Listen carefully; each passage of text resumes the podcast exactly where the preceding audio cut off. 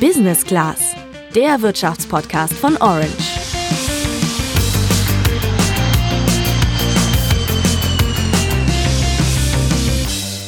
Die Geschäfte im Einzelhandel sind selbst schuld, wenn sie im Lockdown keinen Umsatz machen.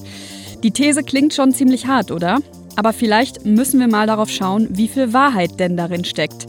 Seit Mittwoch sind die Geschäfte wieder dicht und für den Einzelhandel ist das richtig übel denkt man zumindest. Wir haben äh, Händler, die sind stark betroffen und andere, die, ja, ich möchte nicht sagen, dass denen die Hände klatschen, aber denen geht schon ganz gut jetzt. Da müssen wir ein bisschen differenzieren. Alleine deshalb lohnt es sich zu schauen, welche Geschäfte denn vom Lockdown profitieren und welche nicht und was dieser Lockdown uns gerade eigentlich kostet. Wer sich gerade nicht beschweren kann, das sind die Logistikdienste, zumindest wenn man sich den Haufen an Aufträgen anguckt, den die gerade haben. Und jetzt kommt dieser Lockdown ausgerechnet in der Weihnachtszeit, wo die eh schon so viel zu tun haben. Ähm, derzeit im Weihnachtsgeschäft circa 21 Millionen Pakete pro Tag. Ich denke, dass das gerade Lockdown-bedingt noch mehr sein werden. Wenn du aber jetzt noch Geschenke verschicken willst und die pünktlich zu Heiligabend unter dem Baum liegen sollen, dann gibt's Fristen zu beachten und darüber hinaus ein paar ganz praktische Tipps, wie du selber dafür sorgen kannst, dass die Pakete auch wirklich schneller ankommen. Mehr dazu hörst du jetzt hier in der neuen und der letzten Folge Wirtschaft einfach erklärt in diesem Jahr. Ich bin Sandra.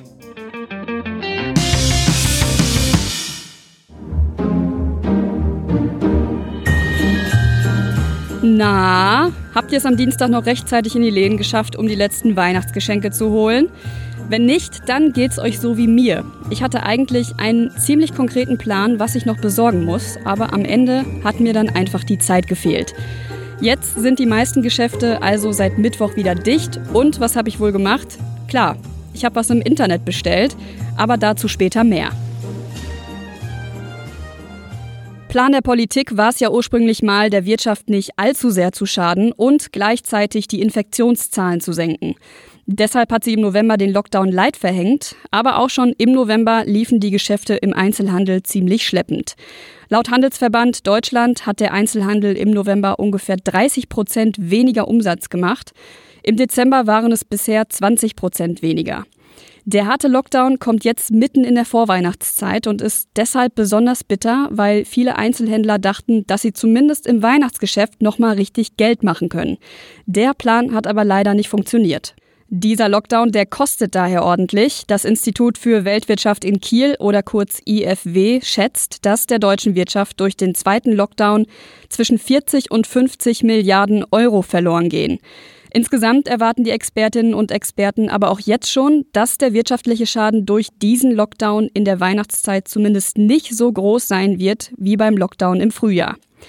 Zwar machen klassische Geschäfte in den Innenstädten in der Weihnachtszeit den meisten Umsatz im ganzen Jahr, ein immer größerer Teil davon läuft aber online. Und außerdem kommen rund um Weihnachten und den Jahreswechsel viele Feiertage zusammen, an denen man offline eh nicht shoppen gehen kann und wenn wir mal davon ausgehen, dass die Geschäfte nach dem 10. Januar wieder öffnen dürfen, dann gehen dem Einzelhandel im Dezember und Januar insgesamt 18 Verkaufstage verloren. Wir können aber schon mal so viel festhalten, nicht dem kompletten Einzelhandel geht's gerade mies. Darüber habe ich mit Joachim Hofer gesprochen. Er beschäftigt sich für das Handelsblatt seit vielen Jahren auch mit dem Einzelhandel und ihn habe ich erstmal gefragt, wer denn gerade vom Lockdown profitiert jubeln können eigentlich die Lebensmitteleinzelhändler, die nämlich offen haben. Jubeln können auch die Läden, die noch ein anderes Sortiment als bloß Lebensmittel haben, die dann vielleicht in ihrem Supermarkt auch noch Spielwaren stehen haben. Sachen, die die Leute anderswo nicht ähm, kriegen gerade und auch nicht ausprobieren und in die Hand nehmen können. Also es ist ein differenziertes Bild. Ja, und dazu habe ich im Handelsblatt auch eine ziemlich interessante Zahl gefunden. 55 Prozent der Wertschöpfung im Einzelhandel wird mit Lebensmitteln gemacht oder auch anders ausgedrückt. Mehr als die Hälfte des Umsatzes im Einzelhandel machen Supermärkte, Bäckereien, Metzgereien und andere Lebensmittelläden. Und da kann man ja weiter problemlos einkaufen. Dazu kommen noch andere Geschäfte, die Sachen für den täglichen Bedarf verkaufen, wie zum Beispiel Drogerien. Auch die dürfen weiter geöffnet haben. Insgesamt ist die gesamte Einzelhandelsbranche in diesem Jahr sogar gewachsen, aber das darf natürlich nicht darüber hinwegtäuschen, dass viele Einzelhändlerinnen und Händler ziemlich unter dieser Corona-Krise leiden. stark sind natürlich die getroffen, die jetzt gerade aktuell schließen müssen und ein kleines oder gar kein Online-Geschäft haben. Das sind dann hauptsächlich kleinere Händler vor Ort. Vor allem sind das kleinere Händlerinnen und Händler, die zum Beispiel Anziehsachen verkaufen. Ich bin mir sicher, dass euch da auch direkt welche einfallen. Ob und wie stark so ein kleiner Einzelhändler aber gerade leidet, das hängt sehr stark von einem Faktor ab, nämlich davon, wie digital dieser Einzelhändler mit seinen Waren unterwegs ist. Das glaubt auch Joachim Hofer wer heute nicht online richtig gut aufgestellt ist, ja, der hat der hat's verschlafen oder er hatte Gründe, warum er es nicht macht. Und ja, es ist schade. Ich glaube, dass jetzt einige äh, Innenstadtläden überhaupt stationäre Geschäfte, dass die verschwinden werden. Ich glaube, wir werden da eine Bereinigung sehen. Andererseits ganz klar, jetzt haben wir irgendwie sind wir seit Wochen auf diesen Lockdown zugesteuert. Ich glaube, wer sich da wirklich jetzt keine Alternative ausgedacht hat, da muss man schon sagen, der ist ein bisschen selber schuld. Ja, da sind wir also wieder bei diesem Selbstschuld vom Anfang. Mir persönlich fallen da spontan auch ein paar Läden ein, die ich sonst eigentlich ab und zu besuche und die gerade versuchen, ihre Waren irgendwie über Instagram zu verkaufen, vorher aber noch nie im Internet zu finden waren. Es ist ziemlich wahrscheinlich, dass der Verkauf für solche Läden im Lockdown einfacher gewesen wäre, wenn sie sich denn vorher schon mit Onlinehandel auseinandergesetzt hätten. Mehr dazu hörst du nach einer kurzen Werbung. Du möchtest auch in schwierigen Zeiten ausgezeichnet in dein Berufsleben starten? Dann finde jetzt mit der Fair Company Initiative deinen Job, dein Praktikum oder dein Traineeship. Mit der Fair Company Initiative zeichnet das Handelsblatt Unternehmen aus, die Fairness für Mitarbeitende, Gesellschaft und Umwelt leben und ein attraktives Arbeitsumfeld bieten. Entdecke die Fair Companies und viele spannende Einstiegsmöglichkeiten unter www.faircompany.de. Aber können kleine Händler denn überhaupt gegen die großen im Onlinehandel bestehen? Stichwort Amazon oder bei Anziehsachen zum Beispiel Zalando. Da war ich ja skeptisch, denn so gerne wie ich die kleinen Geschäfte mag, habe ich ja auf diesen großen Plattformen ein viel größeres Sortiment. Joachim Hofer findet aber, dass man die Großen ja auch nicht unbedingt als Konkurrenz sehen muss. Dürfen wir nicht vergessen, auch Jeff Bezos ist ja nicht als Milliardär auf die Welt gekommen, sondern hat diesen Laden als, als Buchhändler damals äh, angefangen und heute aufgebaut. Und ich glaube, in dieser Zeit hätte sich jeder mal Gedanken machen müssen, wenn nicht mit Amazon konkurrieren, dann doch, wie kann ich mit, mit Amazon Geld verdienen? Und das geht ja. Ich kann ja über die Plattform verkaufen. Ich kann auch über Zalando verkaufen oder bei Otto mitmischen. Ich glaube, das hätte wirklich in den letzten Jahren ähm, sich jeder darum Gedanken machen müssen. Also die bestehenden großen Plattformen zu nutzen, statt eine ganz eigene ins Leben zu rufen, das könnte ja schon helfen, um vom boomenden Onlinehandel zu profitieren. Dann habe ich mir aber auch die Frage gestellt, kann man es einer Händlerin oder einem Händler denn eigentlich wirklich verübeln, wenn er oder sie keinen Online-Shop hat? Joachim Hofer sagt nein. Es gibt einfach Händler in Deutschland, denen die Kraft nicht, die die Kraft nicht haben, denen die Kraft fehlt, auch die finanzielle Kraft, dieses Geschäft aufzubauen, die sich vielleicht auch nicht zutrauen. Viele tun sich einfach, tun sich einfach schwer damit. Auf was ich aber auch hinaus will, ist, dass wir natürlich auch viele haben, die das, die das jetzt in Angriff genommen haben in den letzten Monaten, ja, die ähm, den Plattformverkauf forciert haben, zum Beispiel über Zalando, die eine WhatsApp-Beratung aufgebaut haben, die jetzt über FaceTime beraten, vielleicht über Zoom und die da wirklich viel gemacht haben. Viele Einzelhändler haben also schon aus dem ersten Lockdown gelernt und ihr Geschäft weiterentwickelt und genau darauf kommt es ja auch an. Einem Händler kann man es sicher nicht verübeln, wenn er nicht online unterwegs ist. Es ist ja auch immerhin sein eigenes Geschäft. Aber er verpasst da sicher die ein oder andere Chance, sein Geschäft zu erweitern.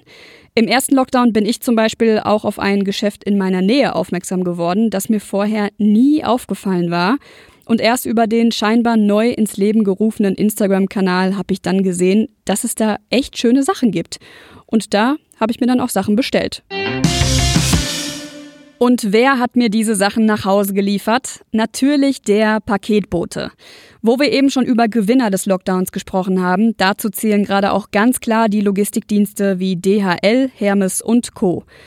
Der Paketbote bei mir vor der Tür heute Morgen, der sah zwar ziemlich gestresst aus, aber zahlenmäßig läuft's bei den Logistikdiensten gerade richtig gut.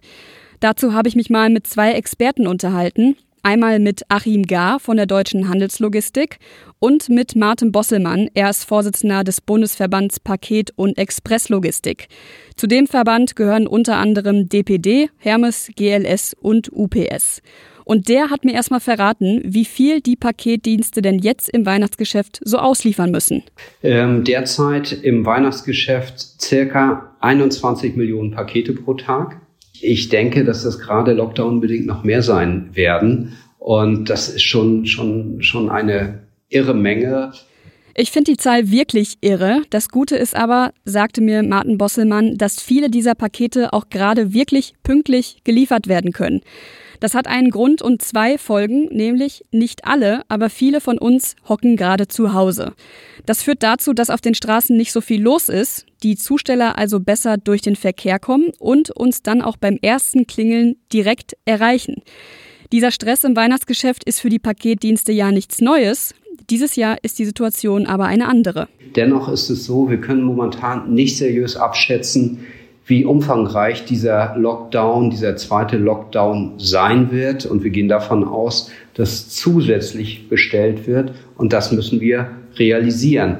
Und das Interessante ist ja, sonst war am 23., 24. Dezember Schluss. Das geht ja danach weiter. Ja, denn nach Weihnachten geht der Lieferwahnsinn aufgrund des Lockdowns ja trotzdem weiter. Aber kommen wir mal zu der Frage aller Fragen. Dieses Jahr können wir Weihnachten ja nicht im großen Kreise feiern. Wenn ich jetzt noch auf den letzten Drücker Weihnachtsgeschenke verschicken möchte und sicher gehen will, dass die rechtzeitig bei meinen Freunden oder Verwandten ankommen, bis wann muss ich die denn dann verschickt haben? Das hat mir Achim Gar dazu gesagt. Seit November predigen wir das und bitten wir unsere Kunden, dass sie ihre Pakete so früh wie möglich verschicken, ihre Bestellung so früh wie möglich abgeben. Ähm, wir sagen, für das Privatpaket ist letzter Abgabetermin jetzt Samstag, der 19. Dezember um 12 Uhr in unseren Filialen. Also für die DHL gilt der 19. Dezember. Interessanterweise hat mir Martin Bosselmann da ein anderes Datum genannt, und zwar den 21. Dezember, also kommenden Montag. Er hat aber dann im nächsten Atemzug auch erwähnt, dass früher natürlich immer besser ist, um auf Nummer sicher zu gehen. Du kannst aber auch selber mit dazu beitragen, dass deine Pakete pünktlich ankommen, indem du ein paar Tipps beachtest, die es den Paketdiensten einfacher machen. Dazu nochmal Achim Gar. Ganz wichtig ist dabei aber auch, dass man darauf achtet, dass man seine Adresse trotz des Stresses, seine eigene Absenderadresse korrekt draufschreibt auf das Paket, die Empfängeradresse gut lesbar draufschreibt und wenn man ein Paket, ein Karton nutzt, der schon mal benutzt worden ist für ein Paket, dass auf jeden Fall alle Strichcodes entfernt worden sind, weil das sind äh, oftmals die Probleme, die dann am Ende dazu führen, dass ein Paket nicht am nächsten Tag da ist. Zu viele Strichcodes verwirren nämlich die Maschinen in den Logistikzentren und die wissen mit dem Paket dann nichts mehr anzufangen. Außerdem solltet ihr eure Geschenke in richtige Kartons verpacken, die auch zum Verschicken geeignet sind und nicht in den Karton von der letzten Kaffeemaschine, die ihr euch gekauft habt. Solche Kartons sind nämlich meist aus dünner Pappe, die sind nicht für den Versand gemacht und können schneller kaputt gehen. Also merk dir diese Daten, wenn deine Geschenke noch rechtzeitig ankommen sollen. Der 19. Dezember ist der Stichtag bei der DHL. Bei Hermes, UPS, GLS und DPD ist das der 21. Dezember. Wenn dir diese Folge gefallen hat, sag mir das gerne über den Orange Insta-Kanal orange-by-handelsblatt. Und wenn sie dir nicht gefallen hat, dann erst recht. Lass gerne auch noch eine Bewertung bei Apple Podcasts da. Und jetzt bleibt mir eigentlich nur noch, dir eine ruhige Weihnachtszeit zu wünschen. Und ich hoffe, du hörst auch nächstes Jahr wieder rein. Bis dann, ciao.